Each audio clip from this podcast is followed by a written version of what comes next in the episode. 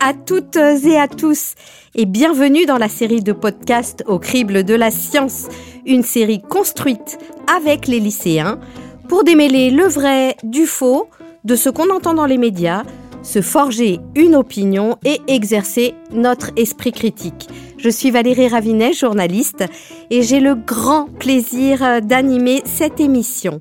Au programme de ce nouvel épisode, un sujet au cœur de l'actualité, puisqu'on va parler énergie et écologie et nous interroger sur les sources au pluriel auxquelles il convient désormais de nous brancher.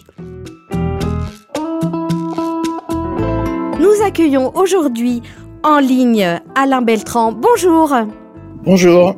Vous êtes euh, directeur de recherche au CNRS, rattaché au laboratoire CIRIS pour Sorbonne, Identité, Relations internationales et civilisation de l'Europe.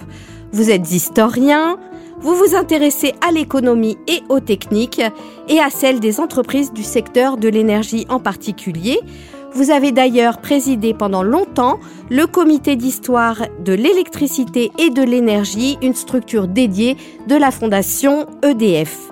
Dans le studio du Quai des Savoirs ici à Toulouse, nous sommes en compagnie de Stéphane Astier. Bonjour. Bonjour. Stéphane Astier, vous êtes euh, professeur émérite à l'Institut national polytechnique de Toulouse et au laboratoire Plasma et conversion d'énergie, le LAPLAS, basé lui aussi à Toulouse. Vous êtes docteur, ingénieur, spécialiste des énergies et du développement durable et intéressé très tôt aux énergies photovoltaïques et aux véhicules électriques hybrides dans vos recherches. Vous êtes également enseignant et avez contribué au développement de formations transversales orientées énergie et développement durable pour les futurs ingénieurs de l'ENSET. Au crible de la science, énergie et écologie, à quelle source se brancher? Le solaire, l'éolien, l'hydraulique, quelles sont pour vous les énergies futures Oui, parce que l'uranium, c'est pas infini. C'est une bonne solution parce que ça produit beaucoup. Enfin, c'est 75% de la production euh, de France, je crois. C'est un peu à double tranchant pour moi le nucléaire. Ça va pas produire de CO2. Le problème, c'est qu'on crée du coup des déchets radioactifs qu'on n'arrive pas à détruire ou à recycler. Moi, je privatiserais beaucoup plus le nucléaire. Parce que contrairement à ce qu'on croit, ça pollue pas vraiment. J'ai regardé une émission et un spécialiste du nucléaire disait que les déchets nucléaires d'une centrale à l'année, c'était allez, deux, trois pièces de 2 centimes l'une sur l'autre. Dans l'avenir proche, déjà, il y a la centrale à fusion nucléaire qui se maîtrise un petit peu. Mais il y a aussi l'antimatière, j'ai entendu. Mais ça, c'est compliqué apparemment.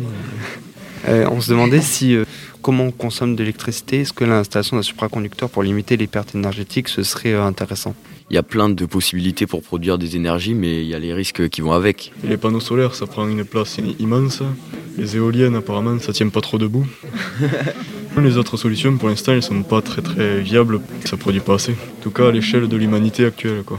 Voilà donc euh, livré les interrogations des lycéens de terminale STI 2D, Sciences et technologies de l'industrie et du développement durable du lycée Le Garros à Hoche dans le Gers. Elles sont nombreuses. On va les explorer ensemble. Il serait toutefois difficile de ne pas faire le lien entre le thème de notre émission d'aujourd'hui et l'actualité, en particulier sur les questions d'approvisionnement, de prix et de notre indépendance euh, énergétique qui ont maintes fois été posées dans les médias au cours des dernières semaines. Une première question pour vous, Alain Beltran.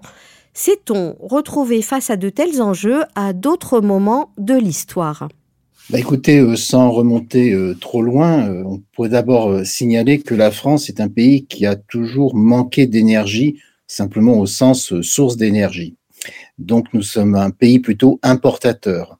Et dès qu'on est importateur et qu'on est dans une position, une situation de crise, eh bien, il peut y avoir des situations très tendues.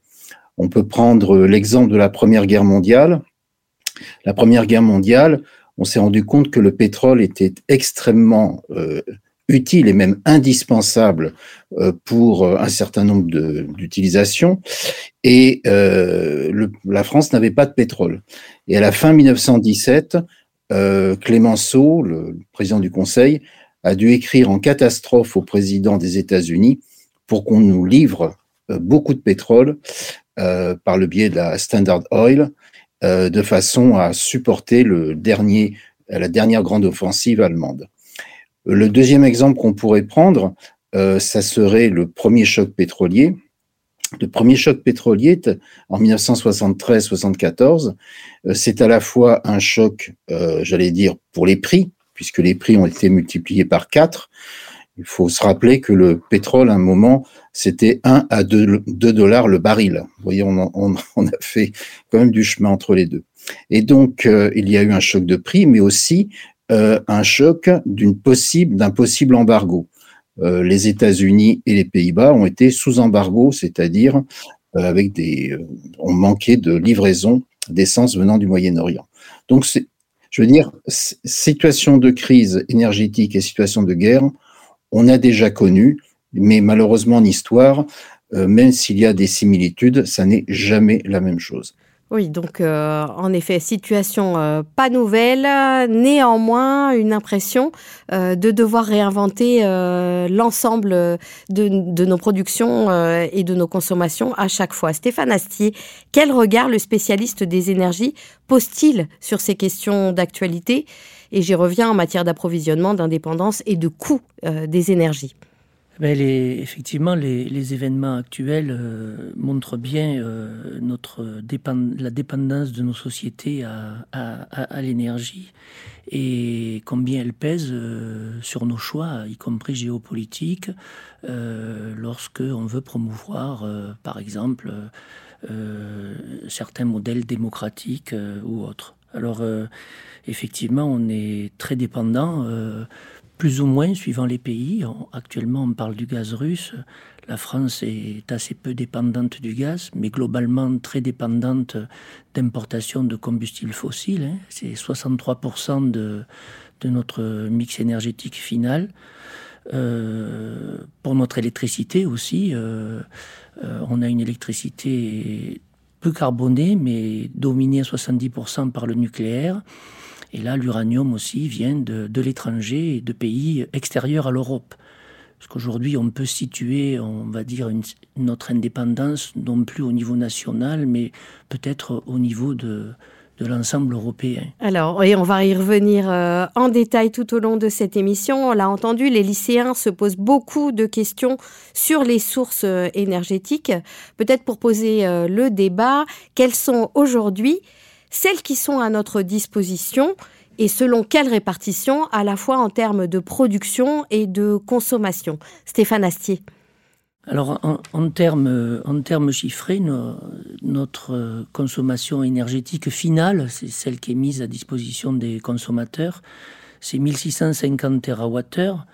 Donc, euh, comme je, viens de le dire, euh, dans, ce mix final, il y a 43% de pétrole, 20% de gaz. Donc euh, on est dépendant à 63% d'importation de combustibles fossiles. On a un peu de charbon, mais on ne doit pas l'utiliser pour les problèmes de réchauffement climatique.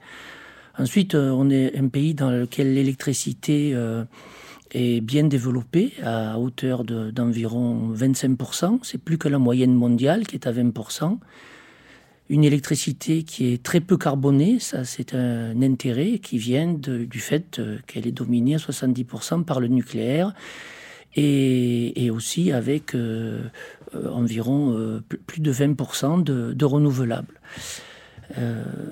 voilà ce, que je peux dire en termes de mix final peut-être euh, considérer les différents niveaux euh, d'énergie, les énergies primaires, celles qui sont prélevées par la, dans la nature, des énergies finales, celles qu'on consomme, l'électricité en étant un vecteur. Est-ce que vous pouvez nous distinguer euh, ces différentes sources? Alors effectivement, il y a les sources d'énergie telles qu'on les prélève dans la nature, les fossiles, le charbon, le, le pétrole et le gaz. Euh, l'uranium, une énergie fissile, puis les énergies renouvelables qui pour la plupart euh, viennent directement ou indirectement du soleil, la biomasse, hein, c'est euh, par la végétation, c'est de l'énergie solaire stockée aisément stockable. Et puis le, rayonnement solaire lui-même, la lumière solaire qui permet de produire de la chaleur ou de l'électricité directement.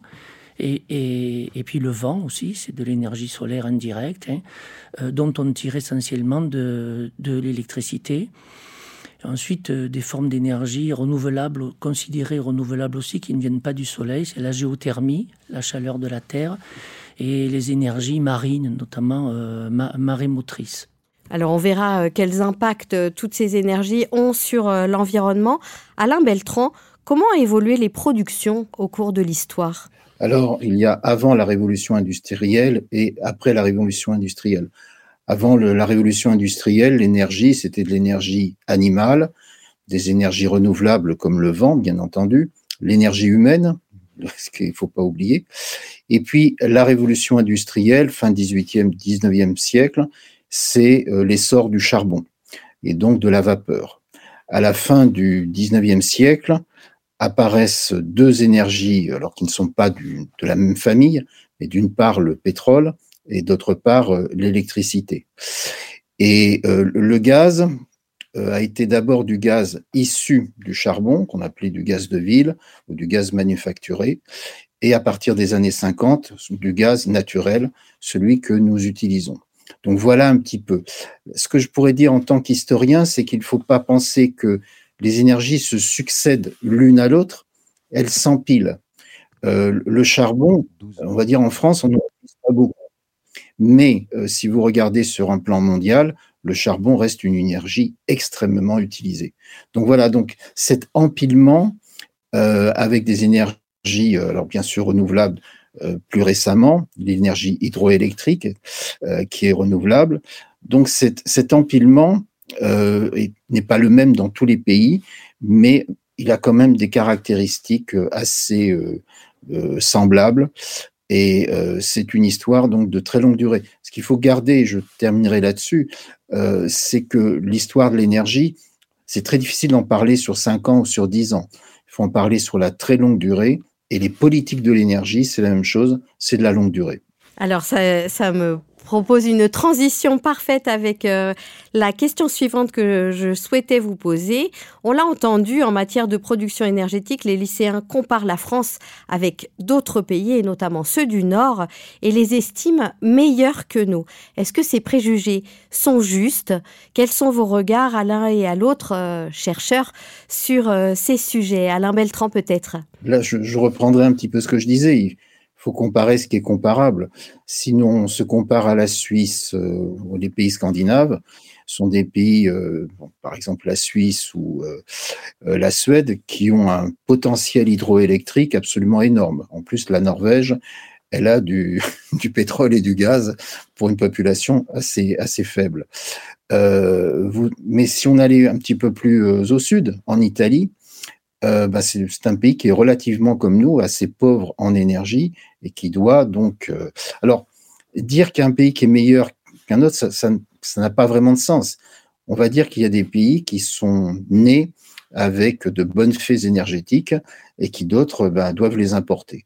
La France est un pays qui depuis très longtemps est un pays importateur et donc qui a dû euh, régler, euh, organiser, penser sa politique énergétique sur le long terme en tant que pays importateur. Alors que vous avez des pays, euh, ben, je ne vais pas reprendre, je, qui ont une telle richesse, par exemple l'hydroélectrique, j'ai oublié de citer l'Autriche aussi, euh, qu'ils, elles sont des pays qui auront des politiques différentes. Stéphane Astier, quel regard sur cette question? Oui, alors euh, les, la structure des mix énergétiques, euh, qu'ils soient primaires ou finaux, est assez comparable dans, dans, tous les pays et très largement dominée euh, par les fossiles, euh, ne serait-ce que pour les transports. Par exemple, pour améliorer les transports, pour réduire euh, l'empreinte carbone, on envisage euh, fortement d'électrifier, on a engagé l'électrification des, transports vers le véhicule électrique. Mais l'électricité elle-même, au niveau mondial, est très dominée par euh, l'utilisation des fossiles. On n'a pas parlé encore du mix électrique, qui est encore un autre mix.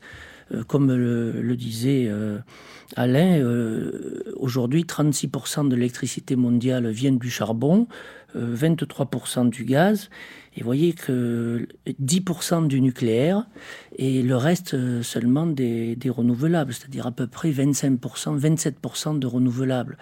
Donc il y a encore, il y a de gros progrès aussi, à la fois à effectuer pour décarboner les usages, les transports, le chauffage, mais ce qui conduit à aller vers plus d'électrification, mais décarboner aussi toute cette électricité euh, dont on prévoit qu'elle va environ doubler d'ici 2050 pour la produire à partir de sources décarbonées essentiellement d'origine renouvelable parce que ce sont les plus abondantes et pour certains euh, qui ont cette préférence, telle que la France actuellement jusqu'à présent, à partir du nucléaire qui est également décarboné. Alors justement, j'aimerais revenir avec vous sur un point un peu technique pour vous demander de l'éclairer, et vous l'avez euh, suggéré dans vos propos. Est-ce qu'il faut distinguer mix énergétique et mix électrique? Oui, il faut distinguer mix énergétique et mix électrique. Euh, donc il y a un ensemble d'énergie que nous consommons. Hein, je, raisonne en, usage final. Hein. Euh, on met de l'essence dans notre automobile et on utilise de l'électricité euh, à la maison pour s'éclairer, pour faire fonctionner nombre d'appareils de confort. Donc l'électricité, on ne la trouve pas dans la nature. C'est ce qu'on a, c'est un vecteur, une forme secondaire d'énergie qui effectivement est produite à partir euh, des énergies qu'on trouve dans la nature, euh, dont que j'ai déjà énumérées. Hein. je ne reviens pas sur euh, la liste et, sur les chiffres. Donc deux choses différentes à distinguer. Autre point qui aujourd'hui nous pose aussi souci, c'est la problématique du stockage de l'électricité. a priori, on ne peut pas la stocker, en tout cas pas avec les technologies actuelles. Comment est-ce qu'on fait pour garantir un accès constant à l'électricité? Alors effectivement, actuellement, pour garantir un, accès constant à l'électricité, on, assure la stabilité du réseau en produisant à chaque instant exactement la quantité d'électricité qui est consommée. Donc euh, euh, l'offre répond à la demande de façon euh, quasiment instantanée. Alors dans, cette réponse, pour, réaliser cela, on a à disposition des centrales de production d'électricité qui sont contrôlables, hein. euh, des centrales au gaz par exemple, et on peut piloter euh, la production d'électricité en pilotant les turbines à gaz euh, qui permettent de la générer donc en consommant du gaz, ou en pilotant les vannes d'un barrage pour la quantité d'électricité d'origine hydraulique produite. Euh, quand on envisage euh, maintenant d'augmenter la part euh, d'électricité renouvelable produite, eh les, sources renouvelables, a priori, on ne les pilote pas. On peut les piloter un peu en baissant leur production, mais on est tributaire du vent, du soleil, et donc on parle de variabilité ou d'intermittence de ces sources. Et donc, pour pouvoir euh, euh, continuer de satisfaire l'équilibre du réseau, il faut stocker une partie de, cette électricité temporairement euh, pour la restituer ultérieurement et effectivement répondre à, à, ces variations. Stocker quand on a des excédents de production d'électricité par rapport à la demande, par exemple beaucoup de vent, et ensuite refaire de l'électricité euh, lorsqu'on a euh, des, besoins qui, excèdent les capacités de production proprement dites. Merci euh, de, cet éclairage. On peut se poser la question, Alain Beltran, du réseau électrique qui est aujourd'hui au niveau européen. Est-ce que est-ce qu'on a un risque finalement du fait que cette énergie nécessite un accès constant d'être en rupture d'électricité? Comme euh, vient de le dire Stéphane, la gestion de l'électricité est une gestion très particulière puisque consommation et production doivent se suivre à, très peu de choses près, et tout cela en restant à une fréquence continue euh, pour chez nous de, 50 périodes. Alors le, réseau, euh, c'est une, grande solidarité, le réseau. On va déjà prendre le réseau français. Ça veut dire qu'il y a des zones de production, il y a des zones de consommation, elles ne sont pas forcément situées au même endroit. puisque nous sommes à Toulouse, il faut imaginer que, par exemple, l'électricité produite par les Pyrénées, elle ne va pas profiter uniquement euh, à Toulouse ou à Bordeaux. Euh, donc, euh, cette électricité va se trouver sur un réseau et utilisée au bon moment, selon les heures de la journée, selon les, jours de la semaine, selon les mois, etc. Il faut imaginer que, par exemple, une variation d'un degré Celsius euh, ça entraîne énormément de, consommation d'énergie, comme c'est le cas dans le nord de la France. Alors ça, c'est donc un équilibre, et un équilibre qui, à peu près, euh, tient le coup. Il y a eu quand même des grandes pannes en France. La principale a été en 1978. Pour faire bref, il y a eu de grandes quantités d'énergie qu'il a fallu envoyer vers euh, l'ouest. Et en fait, le réseau, c'est un peu comme un pont. Si vous faites passer beaucoup de camions en même temps sur un pont, il risque de céder. Et là, il y a une, rupture. Au niveau européen, il y a une solidarité entre euh, les réseaux européens. Euh, Bruxelles demande même qu'on augmente euh, cette interconnexion, qui est le terme technique, que chaque pays puisse véritablement céder. C'est pas si simple que cela parce qu'il peut y avoir des, il y a une panne assez connue il y a quelques années qui était due simplement à on a débranché euh, du côté de, Hambourg un, fil, enfin un gros câble électrique, et il y a eu un effet domino où une moitié de l'Europe occidentale s'est trouvée dans le noir. Donc solidarité, mais en même temps on multiplie un petit peu les risques.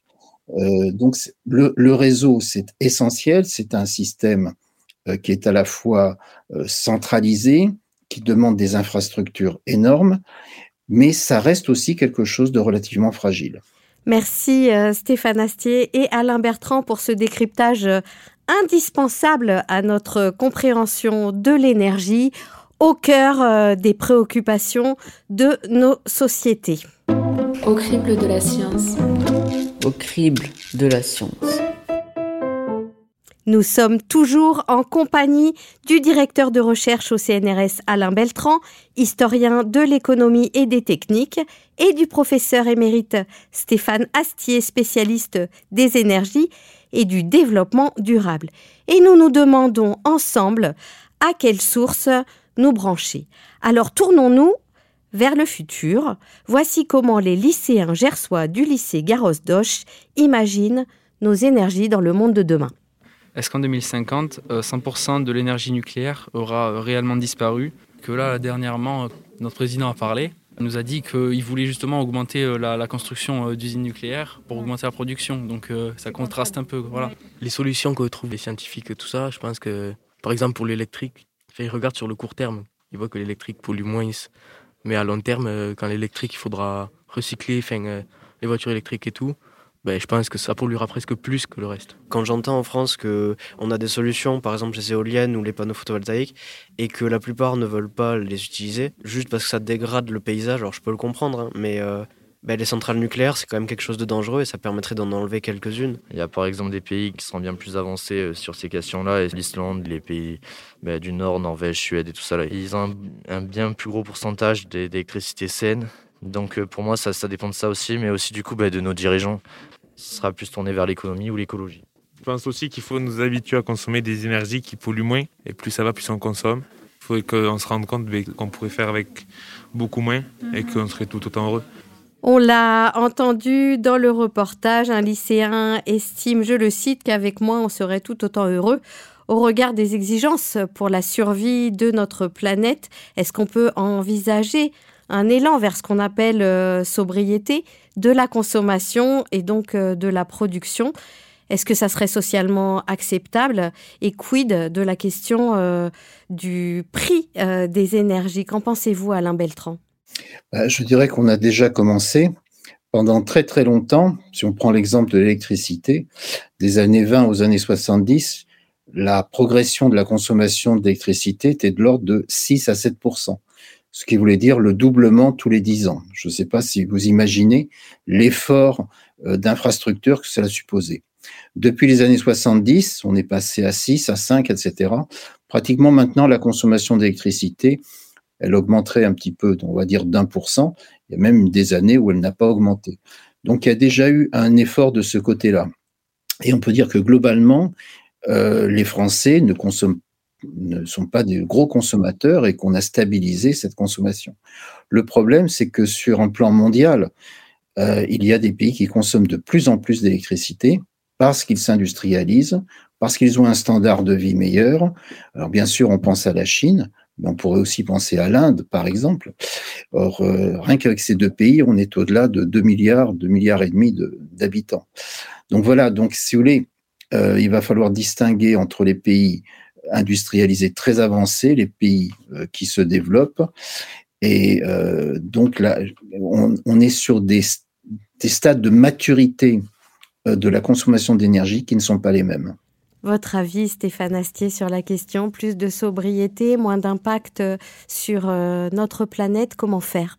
Oui, alors effectivement, pour, pour compléter, dans le sens de ce qu'a dit Alain déjà, euh, concernant l'électricité, j'ai dit tout à l'heure qu'elle était appelée à, augmenter euh, compte tenu de, de l'électrification massive qui va s'opérer, à la fois pour précisément pour des gains en efficacité énergétique, qui va permettre globalement de consommer moins d'énergie, et par le fait que la plupart des nouvelles sources décarbonées euh, particulièrement renouvelables délivrent de l'électricité, les éoliennes, euh, les panneaux photovoltaïques par exemple, les centrales nucléaires également.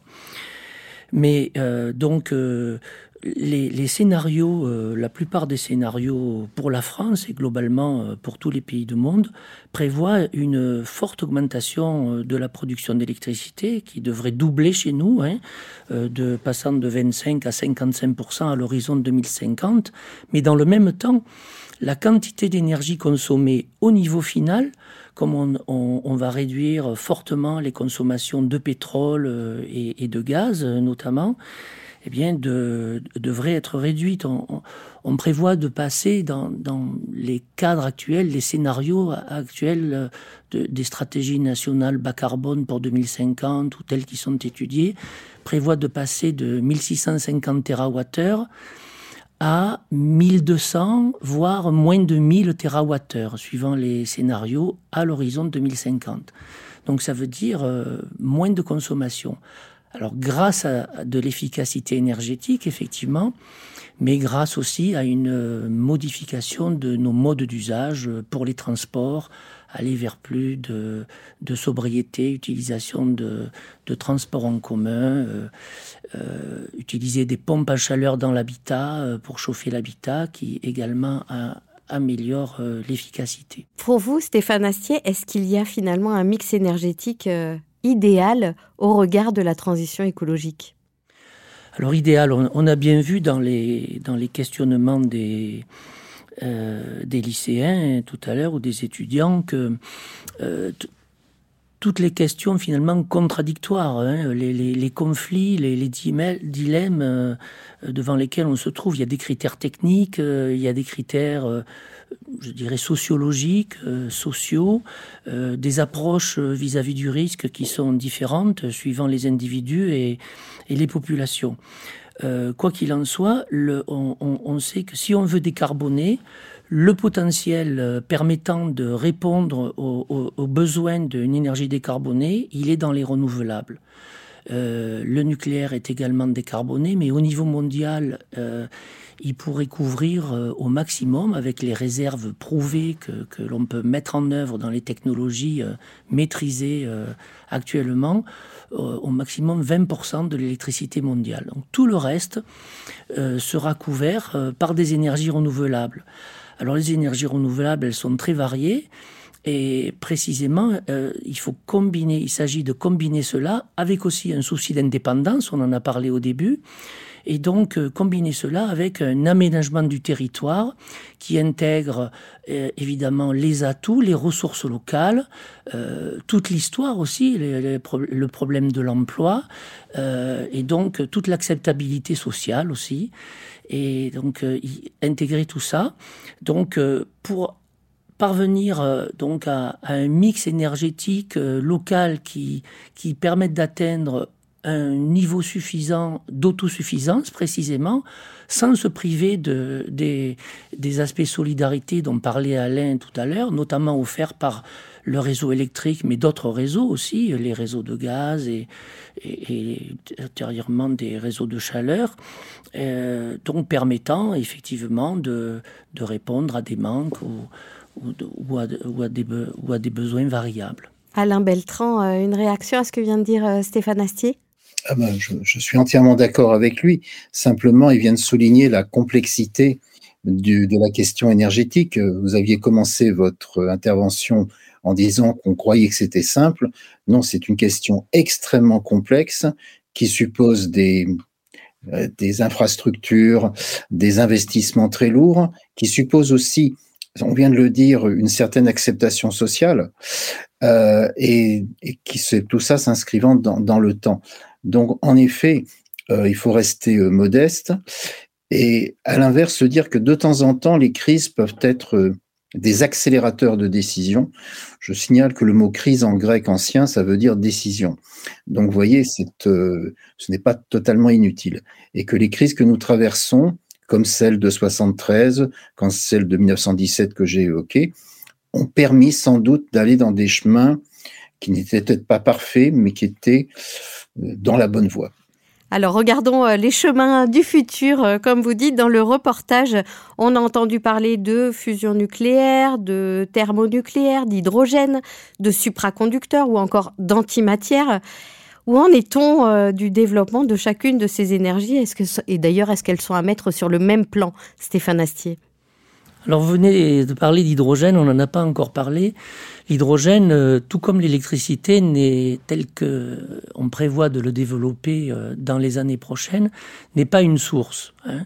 C'est un vecteur que, qui effectivement produit euh, à partir de sources primaires et euh, l'hydrogène vert, on prévoit de, le produire à partir d'énergies renouvelables, d'électricité renouvelable notamment, précisément, euh, comme on l'a dit tout à l'heure, pour stocker temporairement cette électricité et répondre aux variations de, la demande. Ensuite, euh, il y a dans ce que vous avez énuméré des choses plus futuristes. Alors, euh, on, parle d'énergie thermonucléaire. Là, l'hydrogène deviendrait effectivement une source d'énergie. Mais ce qu'il faut préciser, c'est que ce sont ce qu'on appelle des isotopes particuliers de l'hydrogène, le deutérium et le tritium. Le tritium, il n'y en a plus sur notre planète actuellement parce qu'il s'est décomposé, il est radioactif. Donc lui-même, il faut le, synthétiser à l'intérieur des réacteurs thermonucléaires. Et euh, tout cela, c'est un, continent de recherche et développement qui, est, ouvert déjà depuis 60 ans et euh, qu'il faut encore explorer. Euh, l'énergie thermonucléaire, euh, si elle arrive à maturité, euh, ce sera aux, environs de 2080, donc elle n'est pas du tout prête à répondre aux problèmes actuels de la transition. Donc ça, c'est vraiment pour le futur. Ensuite, euh, on a peut-être entendu parler d'antimatière aussi. Alors, euh, l'antimatière, là, c'est pas du tout une source. On, a, n'en trouve pas libre dans, notre univers. Donc, euh, il s'agirait de, de, la fabriquer, ce qui serait alors extrêmement gourmand en énergie. Alors ça, c'est de la science-fiction. Ça permettrait de stocker de très grandes quantités d'énergie pour envisager par exemple un, voyage intersidéral euh, avec un vaisseau, euh, mais euh, au prix d'une très grande consommation d'énergie, et c'est vraiment pour le futur. Donc euh, actuellement, pour la transition, les technologies sont celles dont on a parlé, les renouvelables connus, éventuellement les, les centrales nucléaires, et en, en, abandonnant suffisamment rapidement les fossiles pourrait dire que je, dirais il s'agirait de mettre à profit euh, la parenthèse des fossiles euh, dans l'histoire de l'humanité pour euh, ça rejoint presque un peu la notion de crise mais à une échelle plus large pour développer enfin et on aurait les moyens de le faire un, système euh, énergétique euh, durable et durable pour euh, des centaines de générations. Alors une dernière question très rapide pour vous, Alain Beltran. Quels enseignements tirer de l'histoire pour conduire une politique énergétique souhaitable au regard d'une transition écologique qui s'accélère? Écoutez, rapidement, il faut en effet euh, regarder un peu l'histoire, mais en même temps, euh, toutes les solutions ne sont pas dans l'histoire. Nos amis euh, physiciens nous apporteront des choses, mais je pense que euh, il faut d'abord réfléchir à long terme. Il a été évoqué tout à fait au début, ce changement de pied sur la politique euh, nucléaire. Euh, je ne suis pas là pour juger ou ne pas juger, mais je veux dire que ce qui a fait la force du programme initial, qu'on appelle le programme Mesmer nucléaire en 74, c'est qu'au fond, que ce soit le lancement par Pompidou, ensuite Valéry Giscard d'Estaing ou ensuite François Mitterrand, il y a eu une continuité politique. Et je pense que cette continuité, euh, basée sur un certain consensus social et politique, c'est une clé du succès. Malheureusement, et je terminerai là-dessus, sur un certain nombre de points, on est vraiment dans la polémique, que ce soit sur le nucléaire, que ce soit sur les éoliennes, peut-être un jour sur le solaire, bien entendu sur le, pétrole et le gaz. Et il faut essayer de dépasser ces polémiques pour avoir un minimum de consensus pour construire une politique de long terme. Hein, nous avons abordé beaucoup de choses euh, tout au long de cette émission. Nous arrivons à son terme et il en faudrait plusieurs autres sur le même sujet pour en décrypter toutes les facettes. Merci Stéphane Astier et Alain, eh, Alain Beltran pardon, pour euh, vos éclairages. Avant de nous quitter, une question rituelle à nos invités. Y a-t-il un livre, un site internet, une vidéo que vous conseilleriez à nos auditeurs pour poursuivre euh, leur réflexion sur le thème des énergies en lien avec l'écologie? Alain Beltran Oui, bah écoutez, malheureusement, je, citerai un livre qui est en anglais de Vaclav Smil euh, qui s'appelle Histoire et énergie, History and Energy, et qui est euh, vraiment un livre très global et qui montre un petit peu, euh, qui donne des chiffres euh, extrêmement intéressants et qui montre un petit peu que l'homme a toujours vécu avec des besoins en énergie, qu'il a dû les y répondre de différentes façons. Et c'est sans doute, c'est un livre extrêmement intelligent. Et quelqu'un comme Bill Gates disait qu'il n'y avait pas de livre plus intelligent que celui-là. Stéphane Astier oui, alors je, citerai particulièrement le, site internet Connaissance des énergies, euh, qui présente euh, des dossiers pédagogiques euh, fouillés, intéressants. Il est, il est constitué par des spécialistes qui délivrent aussi en permanence des brèves, toutes les brèves concernant l'énergie.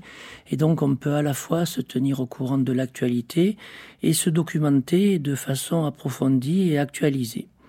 En termes de livres aussi, il y a un livre récent euh, sous forme de bande dessinée que que j'ai trouvé bien, même si je ne partage pas toutes les, tous les avis de, de leurs auteurs. C'est ça, se forger un esprit critique. Voilà, c'est euh, la, la, BD de, de M. Blain et Jean-Marc Jancovici qui s'intitule Le monde sans fin et qui est très documenté au-delà de l'énergie sur tous les aspects concernant euh, les transitions dans nos sociétés. Euh, euh, et notamment liées au, réchauffement climatique, aussi bien l'énergie que dans le domaine de l'agriculture, des transports, etc. Grand merci à vous deux d'avoir accepté notre invitation et merci de vos conseils. Merci aussi aux élèves de terminale euh, du lycée Le Garros à Hoche pour leurs remarques et questions très pertinentes. Vous pourrez retrouver cet épisode ainsi que tous ceux qui l'ont précédé sur le site explorer.univ-toulouse.fr ainsi que les références et le dossier pédagogique qui accompagne chaque numéro.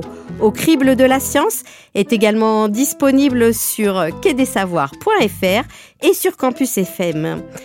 Cette émission, coproduite par l'Université fédérale de Toulouse, Midi-Pyrénées et le Quai des Savoirs, a été préparée avec le concours de Catherine Thèves, à la technique Thomas Goisé, à la réalisation Arnaud Maisonneuve.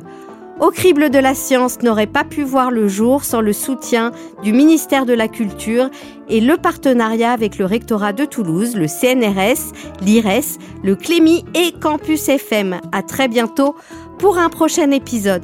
Et surtout, Continuez à ouvrir grand vos oreilles pour comprendre la science et forger votre esprit critique.